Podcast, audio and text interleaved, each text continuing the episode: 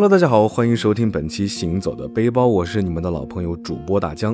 不知不觉，再过一个多月，二零二一年呢又要跟我们说再见了。每次在这种岁末的时候呢，总会有非常多的感慨，啊，感慨是不是有很多事情没做？感慨是不是有很多想去的地方还没有去？虽然疫情呢现在还在零星的出现确诊病例，但人们出去游玩的想法其实一直都没有停下脚步。在这里呢，大江也是要提醒大家一下，出门在外还是要做好防护，让旅途玩得开心，玩得安心。前段时间，大江在盘点上海周边游玩地方的时候呢，突然一个名字就出现在了大江的脑海中——徽州。啊，提到徽州，可能很多人第一反应就是黄山。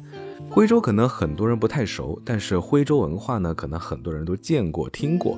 啊，像中国最美乡村婺源，它里面有很多的青瓦白墙的建筑，就是徽派建筑风格。那今天的节目呢，我们就一起去徽州看一看。第一次到访徽州呢，是在夏天。那到达徽州的那一刻，我就深深的被这里的山水、建筑、人文、历史、民俗等等着迷。啊，进入徽州地界，就像是进到了山里。白墙黛瓦又多云雨的徽州呢，总给人一种淡淡的乡愁感。啊，历经千百年的老宅子，在岁月冲刷下，覆盖了一层层陈旧的痕迹，总让人忍不住想起戴望舒的《雨巷》。夏天的徽州，日光直白，树叶清亮，一派欣欣向荣，少了些深沉，多了些俏皮。那如果要我总结这几天的体会啊，我会说，这就是我理想中的山居生活。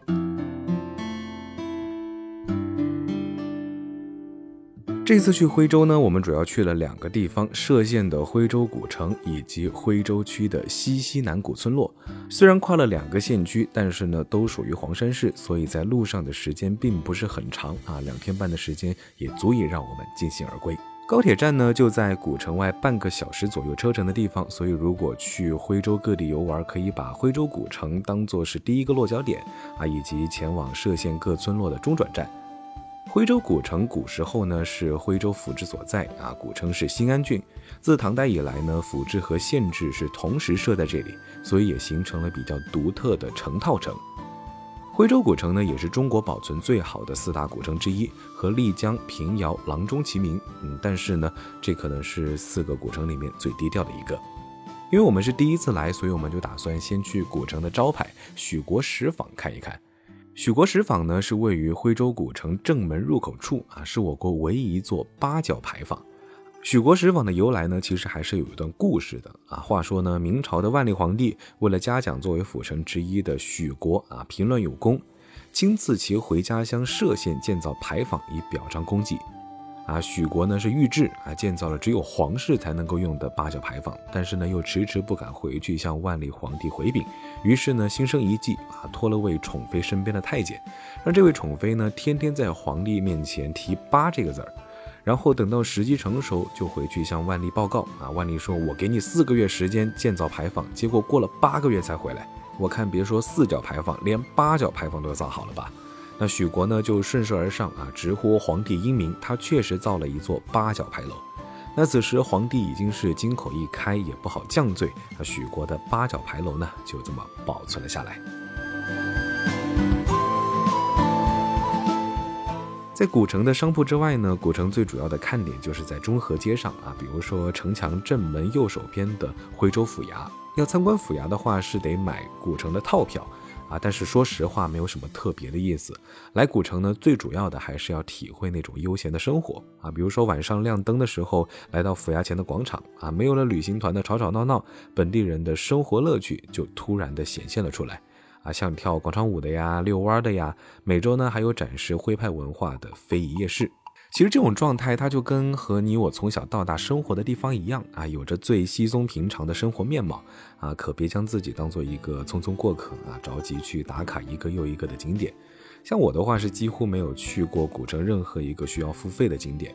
我在徽州古城的日常呢，就是每天穿梭于正门口的八角牌坊，然后去城门外的市场买块梅干菜饼，然后呢，到日出日落的时候就在练江边散散步、拍拍照。啊，实在没事干呢，就坐在客栈门口碰着热茶晒太阳，非常的悠哉悠哉。